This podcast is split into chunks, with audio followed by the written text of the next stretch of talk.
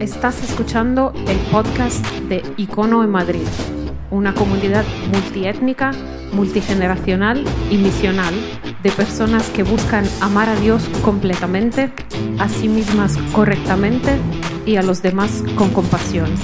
Este es el mensaje del domingo pasado. Bienvenidos a todos. Pasamos ahora, después de cantar y celebrar a Jesús, después de celebrar la Santa Cena, con el pan y el vino, pasamos ahora a abrir las escrituras. Es lo que hacemos los domingos. Cantamos, conectamos, recordamos y ahora meditamos en la conversación en, las escrituras. Ah, y podéis abrir en Marcos capítulo 6, es donde vamos a estar. Marcos capítulo 6, otro momento eh, en la vida de Jesús, ah, increíble, en la vida de nuestro Señor. me llamo Joel, para los que no nos conocemos. Y este es uno de mis momentos favoritos de la semana. Me encanta poder estar aquí. Si nos estás visitando, es un honor, de verdad lo tomamos en serio. Y me encanta que podamos compartir este momento juntos, tanto aquellos que seguimos a Jesús y somos parte de esta comunidad, como aquellos que quizás nos estáis visitando de otras comunidades o que quizás no eres cristiano, no sigues a Jesús o solo le estás dando vueltas.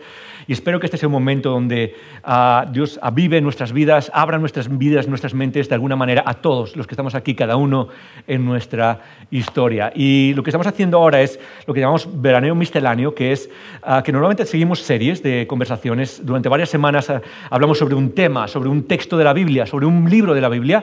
Lo que estamos haciendo ahora en verano, y lo hemos estado haciendo ya por varios años, es veraneo misceláneo, es que cada domingo es distinto. Y nos damos un poco de libertad a aquellos que hablamos y enseñamos para enseñar cosas que no encajan dentro de una serie en general, pero que a veces viene y quieres hablar, o incluso, aunque tratamos de preparar las cosas con semanas de antelación, a veces mejor, otras veces peor, a veces en esa misma semana es como que hay algo que hace clic y, pensamos aquellos que enseñamos aquí, ojalá pudiese enseñar de esto ahora, ya, en, en caliente. Y, y ese es el verano, es cuando nos damos tiempo para hacer eso.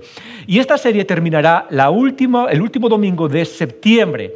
¿Qué empezamos después de septiembre? Empezamos con una nueva serie y es algo que tiene que ver con algo que hacemos aquí en Icono muy a menudo, pero es algo nuevo que no hemos hecho hasta ahora, creo, si, la memoria no me falla, y quizás me falle porque tengo malísima memoria. Pero uh, lo que vamos a hacer es una, nueva serie basada en preguntas. ¿Sabéis cómo me encantan las preguntas? Normalmente en las series de conversaciones tenemos...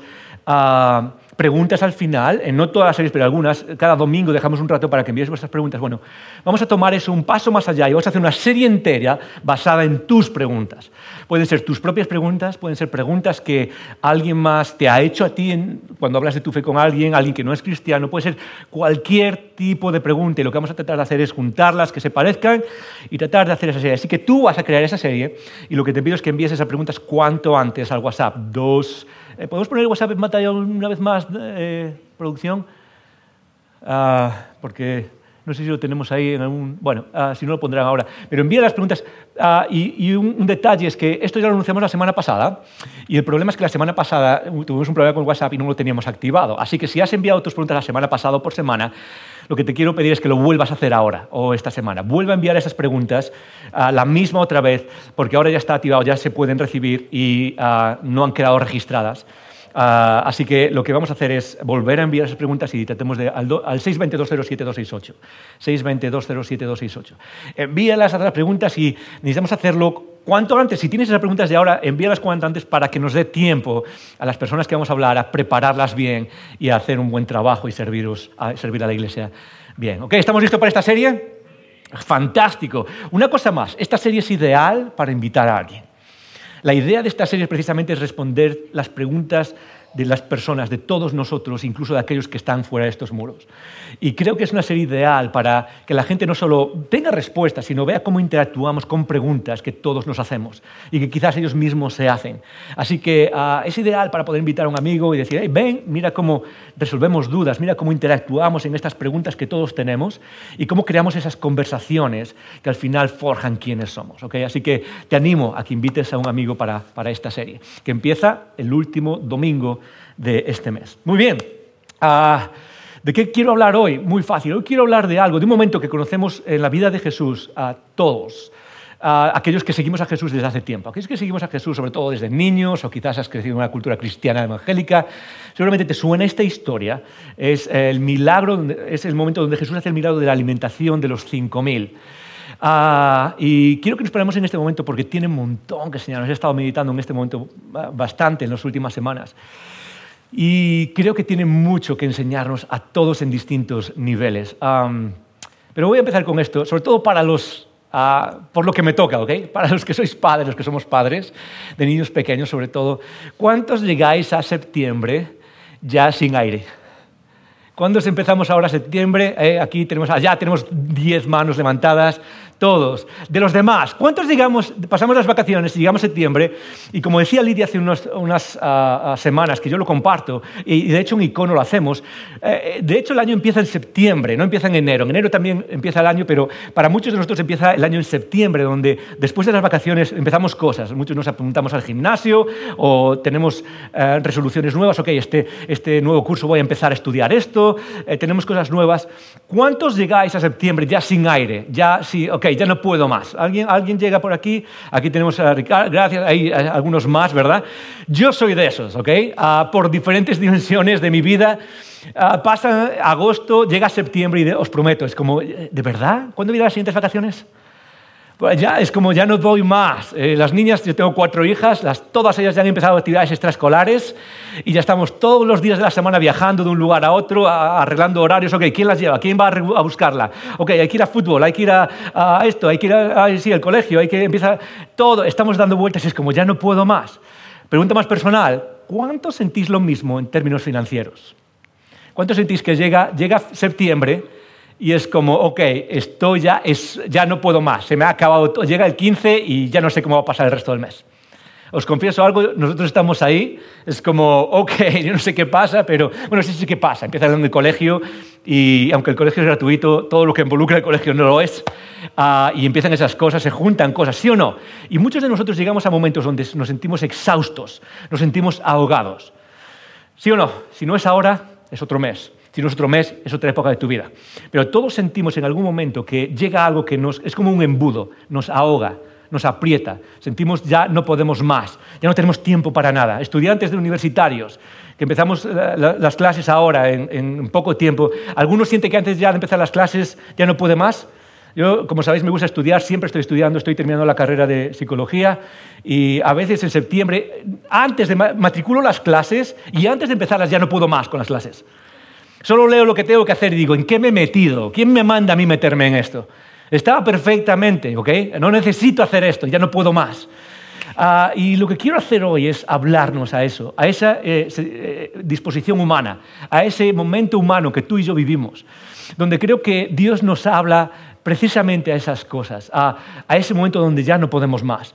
Y ah, lo que quiero hacer es hablarnos en cuatro niveles. Y lo que voy a hacer hoy es no solo hablar de algo, sino tratar de desvelarte un poco cómo leemos un texto de la Biblia. O sea, esto es, básicamente es como hay un metamensaje, ¿ok? Un mensaje que está detrás del mensaje. Lo que quiero es que aprendamos a ver juntos. Ah, porque lo que voy a hacer hoy es leer el texto y tratar de enseñarnos que hay diferentes niveles de enseñanza en lo que estamos viendo. Ah, y hoy voy a sacar cuatro niveles. Ah, lo que yo llamo nivel teológico, nivel pastoral, nivel misional y nivel espiritual. Son cuatro niveles que están relacionados, no son cuatro cosas, no son cuatro dimensiones mágicas, pero sí son cuatro, cuatro como capas de una cebolla o cuatro diferentes capas de un pastel que nos ayudan a ver diferentes dimensiones de lo que nos enseña el texto bíblico para nuestra vida. Uno es a nivel teológico o es qué creemos, cuáles son nuestras convicciones, cómo cambia lo que creemos. El otro es nivel pastoral, es cómo Dios cuida de nuestra vida, cómo Dios cuida de ti. Porque Dios no es un ser abstracto ahí fuera, una fuerza inerte que pasa de ti, sino que incluso en los momentos malos lo que Él nos ha enseñado es que Él está con nosotros, está contigo. ¿Dónde estás? Ahí, en ese momento. En tercer lugar, lo que eh, es la dimensión misional o, qué es lo que hacemos, es cómo nos guía hacia una misión, qué es para lo que estamos aquí. Y en cuarto lugar, es el nivel espiritual, tiene que ver con las disposiciones espirituales en nuestra vida que nos dan vida. Y eso todo lo vamos a ver en el texto que vemos hoy. Mateo, eh, perdón, em, Marcos capítulo 6, versículo 30, la alimentación de los 5.000. Ah, si puedes y, no tienes ningún problema, ¿por qué no te pones de pie un segundo conmigo y lo leemos juntos?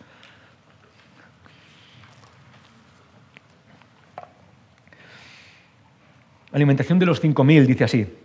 Ah, entonces, versículo 30, entonces los apóstoles se juntaron con Jesús y le contaron todo lo que habían hecho y lo que habían enseñado. Y Jesús les dijo, venid, vosotros aparte a un lugar desierto y descansad un poco, porque eran muchos los que iban y venían, de manera que ni aún tenían tiempo para comer. Y se fueron solos en una barca a un lugar desierto. Pero muchos los vieron ir y le reconocieron, y muchos fueron allá a pie desde las ciudades y llegaron antes que ellos y se juntaron con él. Y salió Jesús y vio una gran multitud y tuvo compasión de ellos, porque eran como ovejas que no tenían pastor. Y comenzó a enseñarles muchas cosas. Cuando ya era muy avanzada la noche, cuando era por la noche ya, sus discípulos acercaron a él diciendo, el lugar es desierto y la hora ya muy avanzada, despídelos para que vayan a los campos y aldeas alrededor y compren pan, pues no tienen que comer. Respondiendo él les dijo, dadles vosotros de comer. Ellos le, dijeron, ¿Que, que, vayamos y compremos pan por 200 denarios y les demos de comer. Él les dijo, ¿cuántos panes tenéis? Id y verlo. Y al saberlo, dijeron, cinco, eh, panes y dos peces. Y les mandó que hiciesen a recostar a todos por grupos sobre la hierba verde. Y se recostaron por grupos de ciento en ciento y de cincuenta en cincuenta. Entonces tomó los cinco panes y los dos peces y levantando los ojos al cielo bendijo y partió los panes y dio a sus discípulos para que los pusiesen delante. Y repartió los dos peces entre todos. Y comieron todos y se saciaron. Y recogieron de los pedazos doce cestas llenas y de lo que sobró de los peces y, lo que comieron, y los que comieron eran cinco mil hombres. Amén. Podéis sentaros. Vamos a orar súper rápido. Que el Señor bendiga la conversación. Señor, te damos gracias por la palabra, por haber ah, preservado todo esto para nuestro beneficio. Gracias por el Evangelio, por el mensaje de Jesús que transforma nuestras vidas y nos saca de la tiranía de lo presente a la esperanza de lo futuro, de lo eterno, de tu amor inagotable, Señor. Ay, pedimos que nos hable hoy. Sea cada uno de nosotros en nuestra situación. Tú eres el único que puede coger estas palabras y transformarlas para hablarnos personalmente a cada uno y eso es lo que te pedimos, Señor. En el nombre de Jesús. Amén. Muy bien, pues lo que tenemos aquí es la historia de Jesús, ah, ah, por si no la conoces, simplemente resumirla. Es el momento en el que Jesús se encuentra, ah, va con sus discípulos, los ha mandado, en el capítulo anterior eh, vemos el momento donde Jesús envía por primera vez, envía a sus doce discípulos en misión ellos solos, ir y hacer lo que tenéis que hacer. y después viene este momento donde ellos hacen cosas increíbles por ahí, vuelven y ese es el momento donde empieza a Jesús este momento. Jesús eh, se junta con ellos y ellos empiezan a darles el reporte. esto es lo que hicimos, Jesús, mira, y comparten entre ellos. Oye, ¿has visto lo que hemos hecho en esta ciudad? esto es lo que hemos hecho en este pueblo. Hemos visto estos milagros, hemos visto estas personas abrazando el Evangelio, hemos visto todo lo que Dios estaba haciendo y se lo reportan a Jesús. Y Jesús los ve y lo que hace es decir, ok, genial, fantástico, venid conmigo. Ahora es el momento de descansar es el momento de descansar. Y Jesús se los lleva aparte y dice que se los lleva para descansar. Y en el versículo 31 dice que ah, eran muchos los que iban y venían, muchos. se parece demasiado para estas 12 personas. Eh, era tanto que dice eh, Marcos, dice que no tenía ni aún, es como una nota editorial, aún no tenía ni siquiera tiempo para comer. No había tiempo para nada, absolutamente para nada. Y Jesús trata de llevárselos aparte, se los lleva aparte, pero es tanta la gente, es tanto el ministerio, es tanto lo que hay que hacer ahí fuera. Es tanto lo que, eh, lo, mismo que dice Jesús en otra parte, la mies es mucha, los obreros pocos, hay demasiado que hacer y poca gente que esté dispuesta a trabajar que, parece demasiado y la gente viene uno detrás de otro para buscar a Jesús, para buscar a los discípulos, sus apóstoles. Jesús de aparte lo encuentra y entonces cuando lo, lo encuentran en ese lugar aparte, Jesús los mira y otra clave del momento, otro momento clave de esta historia. La primera es el descanso, el no poder comer. La segunda es Jesús los ve y dice y tiene compasión de ellos. Es la segunda parte clave. La tercera parte clave es cuando Jesús los ve y les dice a sus discípulos, ahora dadle vosotros de comer, dadle vosotros de comer. Es la tercera parte clave. La cuarta parte clave, que es la final, es cuando Jesús ah, eh, realiza el milagro y él da gracias a Dios. Esa es la cuarta parte clave de este texto. De esas cuatro partes claves quiero sacar simplemente las eh, cuatro cosas que podemos llevarnos en cuatro niveles distintos. El primero es lo que llamamos el nivel teológico, el nivel teológico. ¿Qué aprendemos de todo esto a nivel teológico? Y lo que aprendemos, lo que nos enseña esta historia, ah, que muchos conocemos, pero que es tremendamente poderosa, es a nivel teológico, a nivel qué creemos acerca de, qué se revela acerca de Dios. Es lo que quiere decir teológico. Es una palabra poco rara que no usamos normalmente, pero lo que quiere decir es ¿Qué, ¿Qué, creemos? ¿Cuáles son nuestras convicciones acerca de Dios? Y lo que cambia esto acerca de nuestras convicciones es muy sencillo. Es que Jesús es más que cualquier otro profeta. Esa es la parte directa, lo que nos enseña a nivel teológico. Es que Jesús es la autoridad. Es que lo que estaba haciendo Jesús aquí no es simplemente alimentar a las personas o simplemente dar comida por dar comida. Vamos a repartir porque nos sentimos bien. Jesús, cuando hace lo que hace, tiene un propósito. Y recuerda esto, en las Escrituras, los milagros, este de los 5.000 o cualquiera de los otros que hizo Jesús, no son milagros para satisfacer la curiosidad de nadie, no son milagros ni siquiera para ayudar a la gente a convertirse o a creer en Él necesariamente, porque hubo momentos en donde Jesús se negó a hacer milagros cuando la gente se los pedía. El propósito de los milagros en el Nuevo Testamento, el propósito de los milagros de Jesús es validar lo que Jesús dice de sí mismo. Es decir, enseñarnos que Jesús es quien dice ser y que Él es mayor que cualquier otro profeta, que Él está, de, todas las ah, personas que han venido para liderarnos en este mundo, Jesús es la autoridad que merece nuestra atención. Eso es lo que nos demuestra este texto. Este milagro lo que está haciendo es validar eso. ¿Y cómo lo sabemos? Bueno, ah, simplemente rápido para que lo tengas, pero lo puedes leer en casa. Este es el único milagro de Jesús, el único que se repite en los cuatro evangelios. Tenemos cuatro historias, cuatro narrativas de Jesús, Mateo, Marcos, Lucas Juan. Este es el único milagro que se repite en los cuatro. Y tiene algo significativo que sea el único. Y de los que lo explican con, con mayor profundidad quizás es Juan. Cuando lo lees en Juan capítulo 6 también. Juan capítulo 6. Lo que puedes ver es que después de este milagro Jesús da una explicación teológica de este mismo milagro. Y su explicación, no la vamos a leer, pero su explicación lleva aquella famosa frase de yo soy el pan de vida. Yo soy el que verdaderamente sacia tu alma. Cuando Jesús hace este milagro, lo que está haciendo es validando su identidad, validando quién es Él. Todos en esta vida buscamos algo. Todos. No conozco a nadie que no esté buscando. De hecho, esta es mi, ah, mi, convicción filosófica del mundo, es que todo lo que hacemos en esta vida tiene de fondo el que estamos buscando algo todo, desde los negocios que hacemos, a las empresas que empezamos, las políticas que hacemos, somos, es porque somos seres humanos en búsqueda de algo y la realidad es que no sabemos qué estamos buscando. Y Jesús lo que dice una y otra vez es, a lo que estás buscando es a mí. No lo sabes, la mayoría no lo sabemos, pero lo que estás buscando es a mí. ¿Por qué? Esto es lo que nos enseña Jesús, es porque Él es el pan que sacia de verdad. Él es el pan que de verdad sacia tu alma. Y eso es lo que hace Jesús demostrando en este texto. Icono, yo no sé qué es lo que estás buscando. Yo no sé qué es específicamente, qué es lo que tienes delante, pero yo sé que estás buscando algo y que y seguramente, muy seguramente, cuando presionas, cuando presionamos, Joel, ¿qué es lo que estoy buscando? ¿Qué es lo que quiero en esta vida? Y empiezas a presionar, ¿por qué quiero eso? ¿Qué es lo que quiero detrás de eso? ¿Qué es lo que quiero detrás de qué es lo que estoy buscando? Me doy cuenta de que nada de lo que hago aquí satisface mi alma. Pero como decía C.S. Lewis, todo deseo, tenemos, todo ser humano tiene deseos, ¿por qué? Porque tiene una forma de cumplirse y nuestro deseo se cumple en Cristo, que es el pan divino. Ahora, eso es muy importante, ¿por qué? Porque la mayoría de nosotros, no sé, algunos lo, lo, sentimos más, otros estamos más cauterizados a esa realidad, pero la mayoría de nosotros nos sentimos, estamos perdidos en este mundo. Somos personas que estamos buscando cosas y es como que no sabemos hacia dónde ir. Ah, es como voy para aquí, voy para allí, si ahora quiero esto, ahora aquella persona me dice algo bonito, pues voy por aquí, ahora hago esto. no tenemos dirección las personas. Y lo que hacemos es escuchar a otros, tratando de buscar eso. Ah, de hecho, lo hacemos constantemente en las redes sociales, buscamos cosas y eh, tratamos de buscar a otros que nos den alguna pista de qué va esto que se llama vida y cómo podemos guiarnos y qué es lo que necesito hacer. Lo que acabamos de leer en este texto y lo que mencioné antes sobre Jesús diciendo yo soy el pan de vida, lo que nos demuestra es simplemente que Jesús es la voz, la autoridad que vale la pena escuchar sobre cualquier otro. Eso es lo que nos está enseñando Marcos y los otros evangelios cuando nos narran este, eh, este texto, este, este milagro. Jesús es la persona que vale escuchar. Ah, él es la autoridad sobre cualquier otro profeta en la historia.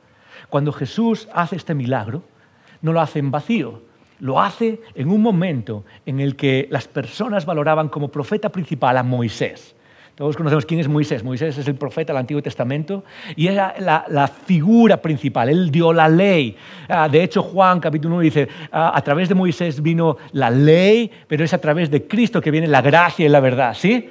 Lo que nos está diciendo básicamente es que muchos de nosotros seguimos a ciertos profetas, algunos de ellos que vienen con verdades importantes, con verdades que son cosas importantes, Moisés o David o cualquier otro. Ah, y no tienen que ni siquiera ser profetas bíblicos, pueden ser de cualquier otra dimensión, personas sabias eh, en nuestras vidas. Pero lo que nos está diciendo este milagro de manera corta y de manera muy directa, muy poderosa, es necesitamos cambiar nuestra mente. ¿Por qué? Porque en medio de buscar en la vida esas cosas que estás buscando, hay una persona que sobresale y que nos dice, escúchame, vale la pena escucharme, yo tengo la autoridad, yo tengo la autoridad para guiarte. ¿Por qué? Jesús dice, yo soy el pan de vida. En Juan capítulo 6, otra vez, y, aquí quiero llevarte súper rápido a otra idea dentro de este nivel teológico, ¿ok? Pero en Juan capítulo 6, cuando lees este milagro, lo que vas a ver es que Jesús dice, yo soy el pan de vida. Y que después de decir, yo soy el pan de vida, lo que hace es, tiene un encuentro con los judíos. Y los judíos le dicen, ok, ¿quién eres tú? Tú no eres nadie. Moisés nos dio el pan de verdad y tú qué es lo que haces para que te creamos. Y, ah, lo que hace Jesús es tratar de darles a entender de todo lo que Dios ha hecho en este mundo él es la auténtica revelación que alimenta nuestras almas. Es la auténtica revelación que alimenta nuestras vidas. Y eso tiene una dimensión muy importante en nuestra práctica espiritual. Voy a enseñarte algo aquí súper rápido, algo que tiene importancia sobre todo en, el mundo en el que vivimos. Ah, y tiene que ver con algo que acabamos de celebrar. Hace un segundo acabamos de celebrar la Santa Cena. La Santa Cena es ah, uno de los momentos centrales de la celebración cristiana y lo ha sido a lo largo de toda la historia del cristianismo. Desde el principio, el centro de la celebración, de la, ah, celebración cristiana, desde los ah, primeros discípulos, era juntarse y tener esta fiesta del amor, se llamaba, donde se participaba del pan y del vino y se comían juntos, algo que nosotros hacemos el fin de semana, el domingo, aquí con el pan y el vino, pero también lo hacemos en los grupos, cuando comemos juntos. Tenemos esa parte más de, comunidad. Ah, y ah, esa, parte de la celebración del pan y el vino tiene un significado tremendamente profundo para nosotros. Pero al mismo tiempo hay que tener cuidado porque ¿Qué es lo que significa eso? ¿Qué es lo que significa el pan y el vino? Bueno, para nosotros, aquellos que somos parte de, los cristianos protestantes o de los cristianos reformados, ah, en general, y hay diferencias en todo esto, hay diferentes denominaciones, pero en general una de las cosas que recalcamos es que ese momento es un símbolo para el recuerdo. Es simplemente eso. Lo que acabamos de celebrar ahora es un símbolo, es pan y es vino, y es un símbolo para el recuerdo. No es nada más. Ahora, eso no significa que no sea nada icono. Muchas veces participamos de ese pan y participamos de ese vino y decimos, es solo un símbolo. Y no me gusta la palabra solo, es un símbolo, pero no es solo un símbolo. Hay algo mucho más profundo en eso. ¿Por qué? Porque nos lleva a la esencia de lo que Jesús hizo por nosotros y de quiénes somos en su sacrificio. Ahora, ¿por qué digo todo esto? Porque hay otras tradiciones, por ejemplo la tradición católica, donde esos símbolos se llevan a se les da un significado mucho más profundo Ah, y se habla eh, de, cómo esos símbolos no son solamente símbolos, sino que tienen, ah, tienen un efecto más grande, un efecto de salvación, ah, un efecto de gracia que imparten gracia, y aparte se habla de esos símbolos como símbolos que contienen el cuerpo y la sangre real de Jesús. Joder, ¿por qué estás mencionando todo eso? Muy fácil, porque cuando se hace este milagro y Jesús explica qué significa este milagro, uno de los textos que se utiliza es Jesús está leyendo en Juan 6, versículo 52, y dice, entonces los judíos contendían en sí diciendo, ¿cómo puede este darnos a comer su carne? Otra vez, yo soy el pan del cielo, tenéis que comer mi carne, decía Jesús. Y Jesús les dijo, de cierto, de cierto os digo, si no coméis la carne del Hijo del Hombre y bebéis su sangre, no tenéis vida en vosotros. El que come mi carne y bebe mi sangre tiene vida eterna, y yo la resucitaré en el día postrero. Y ahora viene uno de los versículos clave, ¿ok? En el versículo 55 de Juan 6 dice, porque mi carne es verdadera comida y mi sangre es verdadera bebida. Jesús está explicando el milagro de los 5.000, está explicando su identidad, está explicándonos quién, quién necesitamos, eh, cómo necesitamos entender que, que, Él se presenta en nuestras vidas como la autoridad y que solo Él alimenta nuestras vidas y nos sacia y hace que dejemos de buscar y de dejar de tener hambre y dejar de, de, de, ah, ah, tener sed. Eh, todo eso que tú y yo estamos buscando se resume simplemente en Jesús. Ahora, este texto muchas veces se usa sobre todo en el catolicismo, para aquellos que hablamos con nuestros amigos católicos, ¿ok? Este texto, porque mi carne es verdadera comida y mi sangre es verdadera bebida. Y se usa para decir que los símbolos del pan y el vino son verdaderamente la carne de Jesús y verdaderamente la sangre de Jesús. Pero Jesús no está hablando de que sea verdaderamente carne y verdaderamente sangre. Para entender un texto lo que necesitamos hacer es ver de qué viene hablando antes. Recuerda, este es el principio fundamental para leer la Biblia. El contexto nos ayuda a interpretar el texto. Es así de sencillo, el contexto. El contexto es lo que está antes y después, lo que se dijo antes y después. Y lo que está hablando Jesús es de otra, otro pan, otra carne, otra cosa que se dio antes. Es lo que Dios dio a través de Moisés, miles de años antes. Y Jesús viene ahora y él dice, yo soy el verdadero pan de vida, mi carne es la verdadera carne, mi sangre es la verdadera sangre. ¿Comparado con qué? Con lo que Dios hizo con Moisés antes. Es de lo que está hablando. Jesús no está diciendo, hey, cuando coméis mi sangre, como lo acabamos de hacer ahora en el vino, eso es verdadera sangre. Cuando coméis mi, carne, lo que hicimos ahora con el pan es mi carne de verdad. Y lo que no está hablando de que eso se transforme en carne o en sangre, lo que está diciéndonos es que eh, su, su cuerpo, su sacrificio por nosotros es lo que verdaderamente nos sacia, comparado con otros profetas y otras personas que han venido antes. ¿Estás conmigo? ¿Estás conmigo? Sí, yo sé que esto es demasiado teológico, es demasiado como abstracto allí de qué estamos hablando, pero icono, necesitamos que se, necesito, queremos, quiero que seamos personas informadas. ¿En qué? En ese nivel teológico. ¿Por qué? Porque cuando tú transformas lo que, las convicciones que tienes a Jesús, eso afecta a cómo vives. Eso afecta a cómo vivimos nuestras vidas. Y esto es importante ¿por qué? Porque quien sacia nuestra alma es solo Cristo, por la fe y por la gracia. Nada más. Quizás estás buscando cosas. De hecho, no quizás, estamos buscando cosas, todos. Buscamos cosas que al final tratamos de ponerlas en cosas secundarias que jamás nos van a saciar. Por ejemplo, todos buscamos ah, tener significado en esta vida o, hacer algo que nos llene con significado. Todos, por eso decimos, ah, mi carrera no me llena, por ejemplo. Mi carrera, ah, da igual lo que hagas en la vida, tu carrera nunca te va a llenar. No está diseñada para llenarte. Da igual lo que hagas. O muchos lo, hacemos en relaciones. Ok, yo quiero una relación significativa que me llene. Olvídate de eso. Jamás vas a encontrar una relación significativa que te llene. Jamás. Cualquier relación que tengas va a ser, eh, va a ser una relación que te va a dejar con, eh, hambre o, con sed. ¿Por qué? Porque tú eres pecador o pecadora y la persona con la que estás es pecador o pecadora. Y da igual con quién estés, siempre te va a dejar a medias. Quizás lo estás buscando en el dinero y lo mismo, ok, voy a poner ese, eso, ese, ese, eso, dejar de tener hambre, lo voy a poner en el dinero, en más dinero, en buscar más. Y sabes qué, jamás, jamás. le preguntaron a Rockefeller, ¿conoce la historia? le preguntaron a Rockefeller cuánto es suficiente. Rockefeller era una de las personas más, eh, con más dinero de la historia, no sé dónde está ahora, pero fue una de las personas con más dinero de la historia. Y una vez le preguntaron cuánto es suficiente. ¿Sabéis cuál fue su respuesta, verdad? ¿Alguien lo sabe? Solo un poco más. Solo un poco más. No, no, hay nada que sea suficiente.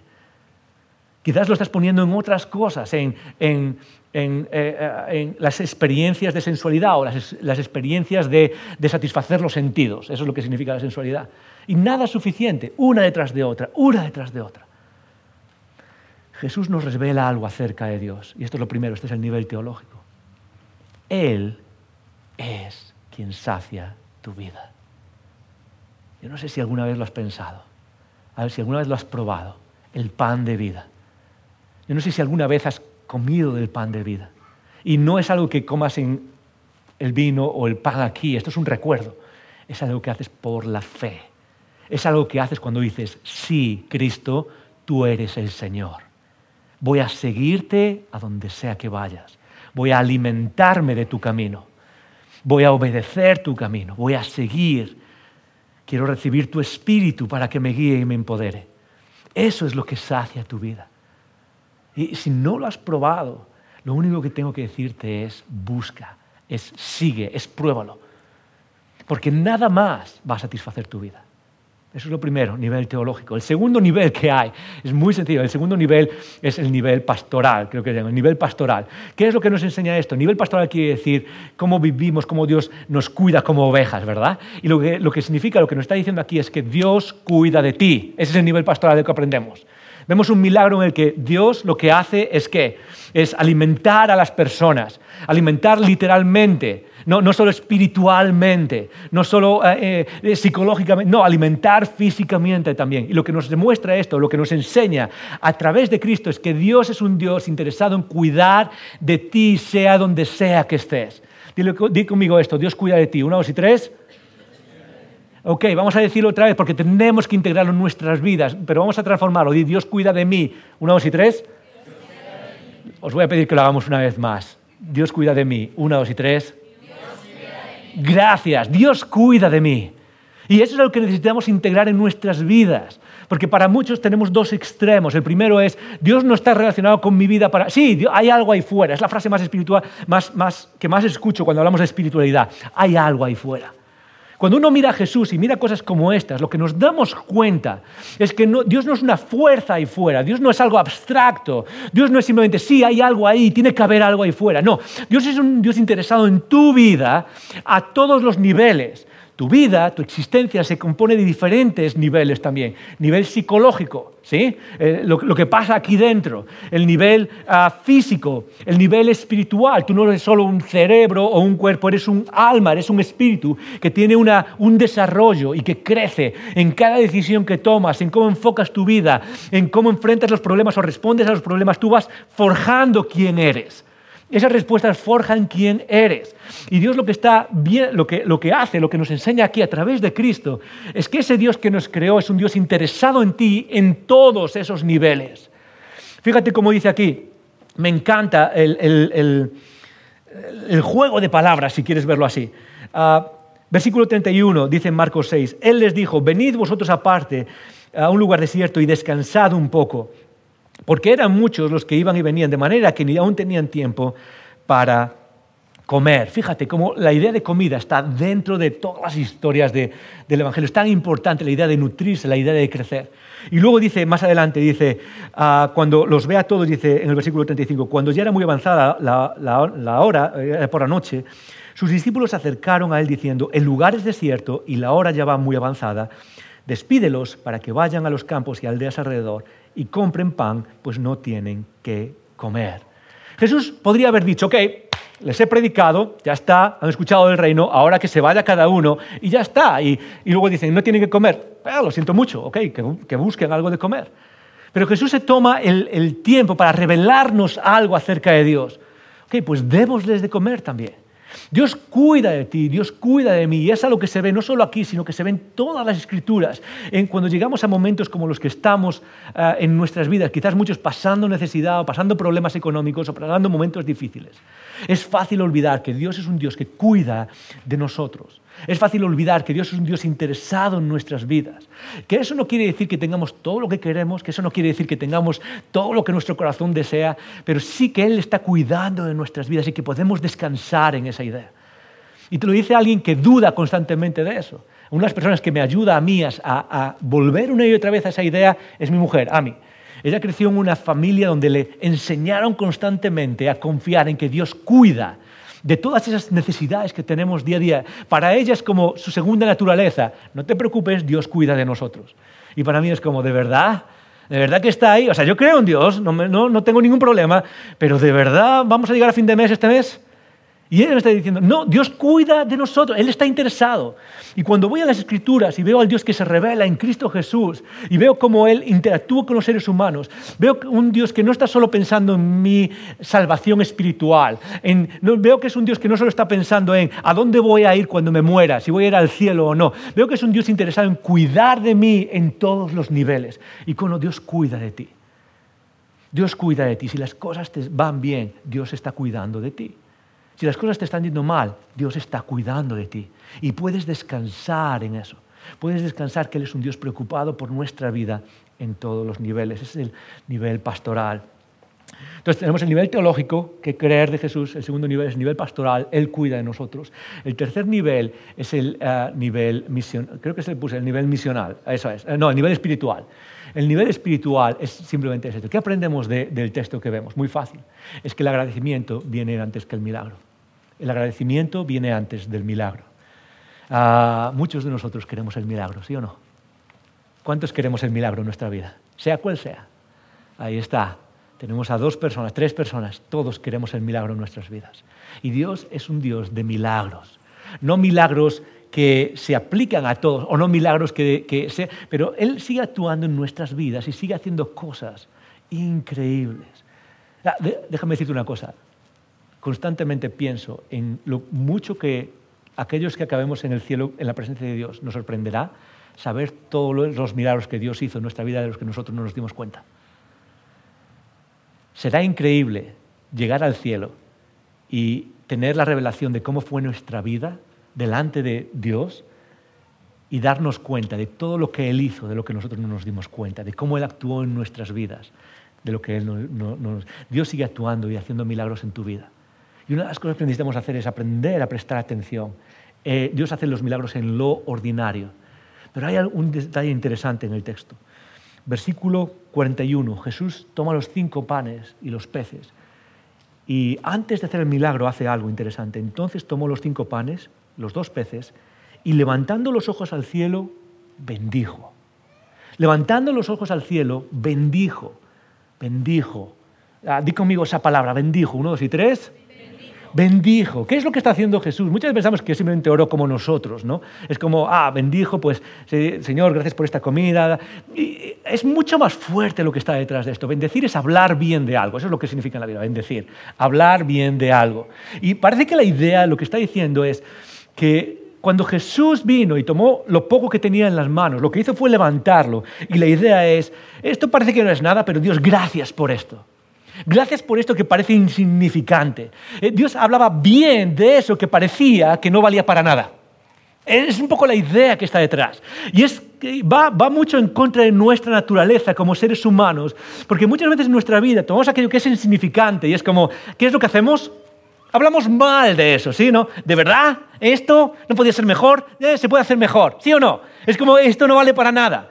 Y la idea es que muchas veces nuestra actitud lo que hace es sacarnos de ese ámbito en el que Dios puede hacer los milagros. No que Él no, pueda, sino que Él decide no hacerlo. La idea es, Dios muchas veces comparte los milagros con nosotros. lo que hace es parar y decir, voy a hacer esto siempre y cuando, ¿qué? Eh, vosotros estéis conmigo. Y la idea es que Jesús levanta el pan, algo que parece insignificante, y dice, Dios, wow, gracias por esto. Esto es increíble. Tú puedes hacer cosas increíbles con esto. Lo que hace es dar gracias por algo que parece significante y el Padre, ¿qué es lo que hace? Lo vuelve algo milagroso, lo vuelve algo que transforma la vida de miles de personas. Este es el nivel espiritual, ¿por qué? Porque yo creo que la gratitud transforma nuestras vidas. Y como no, vivimos en un mundo cínico, cínico, cínico, cínico endurecido, endurecido, endurecido. A muchos de nosotros es como que nada nos vale. Es como que eh, vemos el mundo, vemos lo que tenemos, vemos las cosas a nuestro alrededor, vemos los pequeños milagros y es como que nada nos para para decir, Dios, gracias, Dios es increíble esto que estás haciendo. Dios es, es, y lo que tú puedes hacer con esto, ah, increíble. Y una de las cosas que vemos en las escrituras es que Dios hace milagros con personas agradecidas en lo poco. Él mismo lo dijo en otras partes, ¿os acordáis de las palabras de Jesús? Sobre poco has sido fiel. Exacto, dilo más alto. Sobre mucho te pondré, gracias. Sobre poco has sido fiel. Y no es una cuestión de recursos en tu vida, no es una cuestión de qué tienes, es una cuestión de actitud. Una de las cosas que, aquel que sigue a Jesús desarrolla cuando sigue a Dios es una actitud de agradecimiento por todo. Es como que se nos salen los ojos y la gente nos ve y dice, ¿cómo puedes estar agradecido por esto? Y es como, no, no te das cuenta. No te das cuenta del Dios que tengo. No te das cuenta de lo increíble que es. No te das cuenta de cómo Él actúa en las cosas pequeñas y en los milagros y en las cosas ordinarias del día a día. Y es por eso por lo que desarrollamos una actitud agradecida ante las pequeñas cosas, que es algo que Jesús modela para nosotros y es algo que vemos constantemente. Pablo lo repite otra vez, primera de Tesalonicenses, ser agradecidos, dar gracias por todo, agradecidos, agradecidos, agradecidos. Por las cosas grandes, por las cosas pequeñas. Una de las cosas que más sorprende a aquellos que somos cristianos es como eh, hemos dejado de hacer algo que es básico, pero, pero que es, eh, y lo he visto en muchos, muchos ah, que siguen a Jesús, que puedo visitar, pero nos ha pasado. ¿Cuándo hemos dejado de dar gracias por la comida? Cuando eh, aquellos que seguimos a Jesús, algo tan básico, algo que declara al mundo, una de las cosas que más me gusta hacer es salir a un restaurante Con mi familia somos seis, así que no pasamos desapercibidos, ¿ok? Somos seis y cuatro son niños pequeños. Todo el mundo nos ve. ¿Y sabes qué es lo que hacemos? Nos cogemos las manos, acachamos la cabeza y oramos en alto. Y no, tratamos, no, no, no, no, damos el cante, no tratamos de llamar la atención a nadie, pero lo que hago es dar las gracias. ¿Por qué? Porque dar las gracias es una forma de agradecer a Dios por la comida, pero otra es de declararle al mundo, hay un Dios que hace milagros con esto que tengo aquí delante.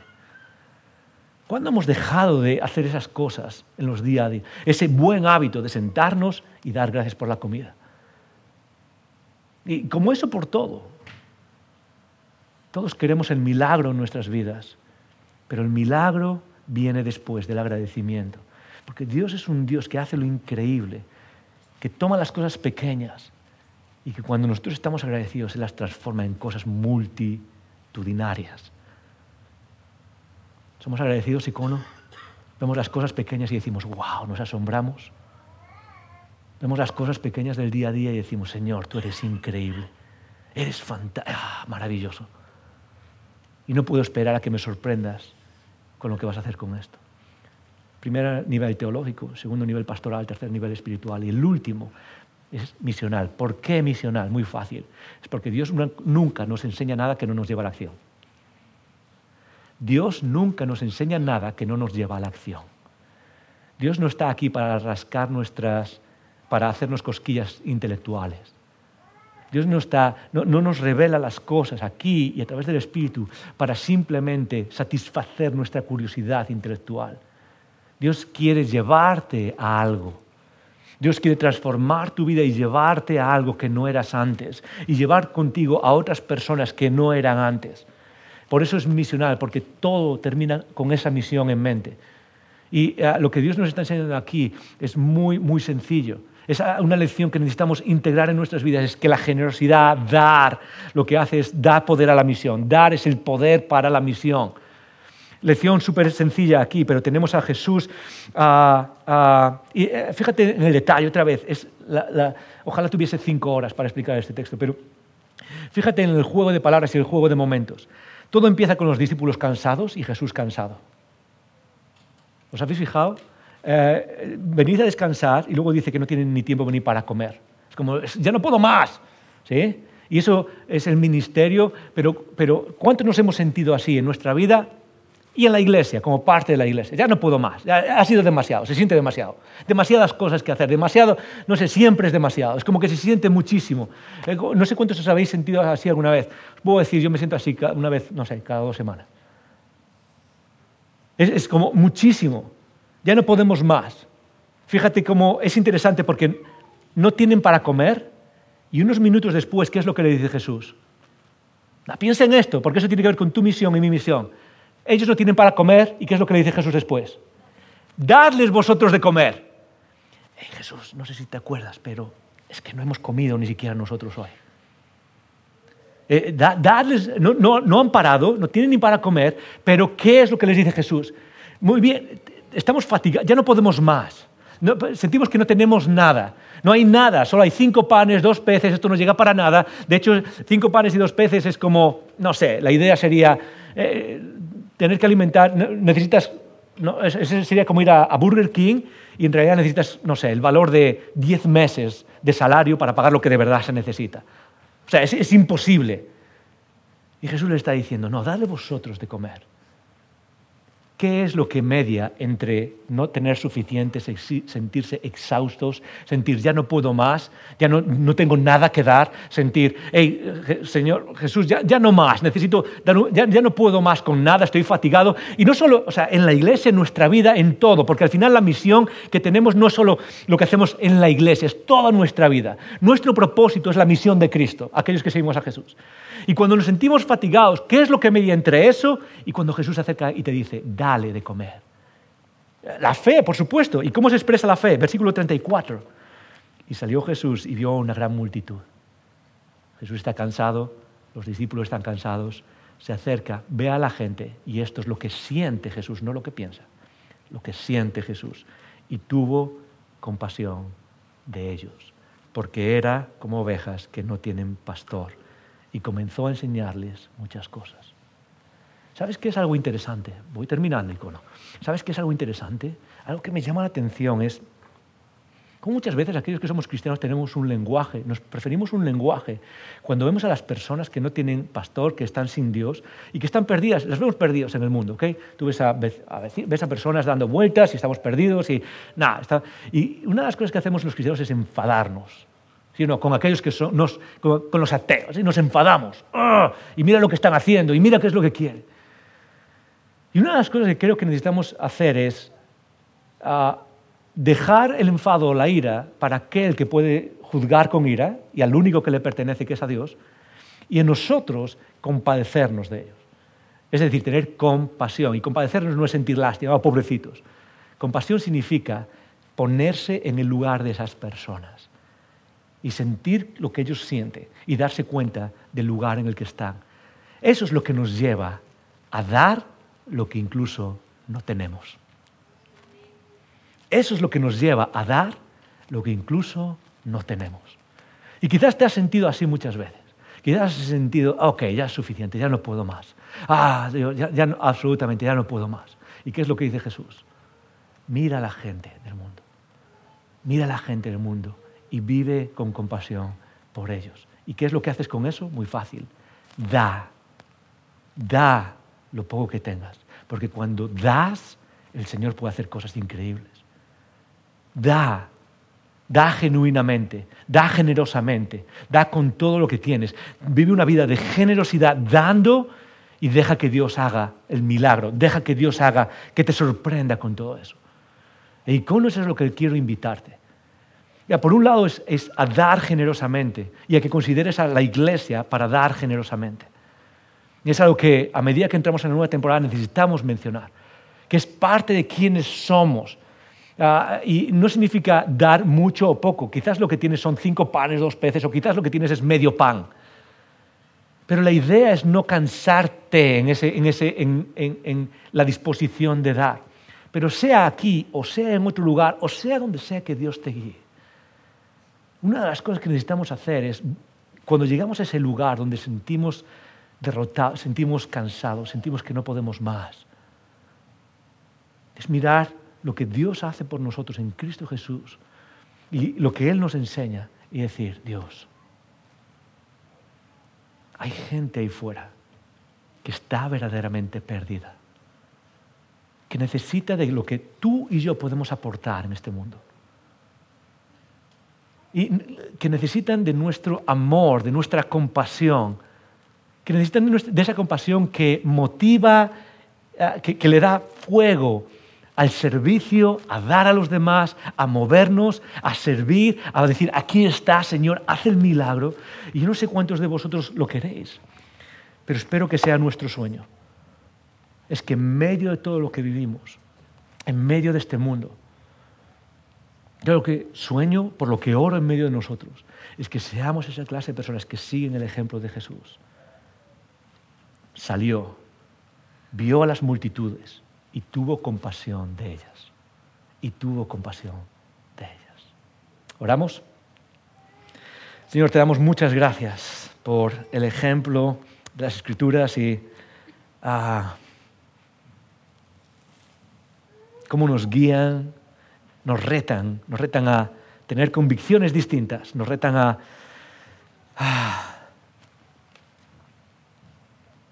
Nos retan a descansar, nos retan a servir, nos retan a tantas cosas que necesitamos en nuestras vidas, Señor.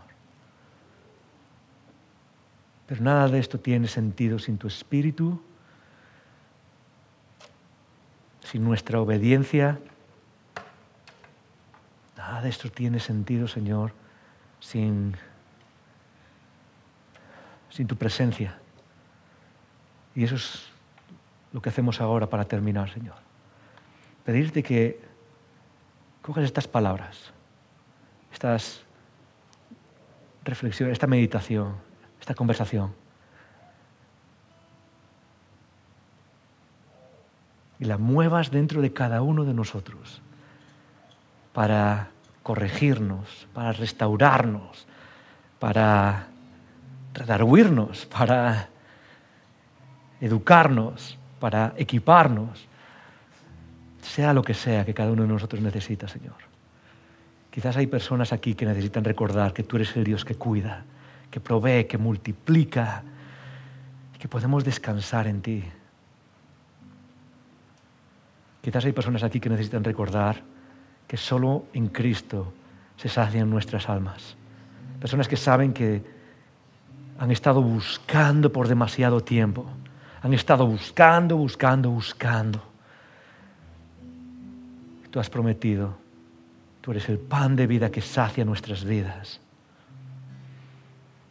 Quizás hay personas aquí que necesitan recordar, Señor. Importante que es en nuestra vida espiritual la disciplina del agradecimiento. Quizás hay personas aquí que necesitamos recordar, que necesitamos dar, que es parte de nuestro llamado, dar generosamente y esperar el milagro de la misión, ese milagro que salva vidas, ese milagro que hace que otros se vuelvan y digan, gloria a Dios. Señor, gracias por todo esto. Lo decimos con amor y obediencia en el nombre de Jesús. Amén. Gracias por escuchar estos recursos. Esperamos que te haya retado y motivado a vivir arriba, adentro y afuera. Recuerda que para conversar sobre estas ideas puedes participar en un icono grupo. Pásate por nuestra página web y encuentra más información. icono.online.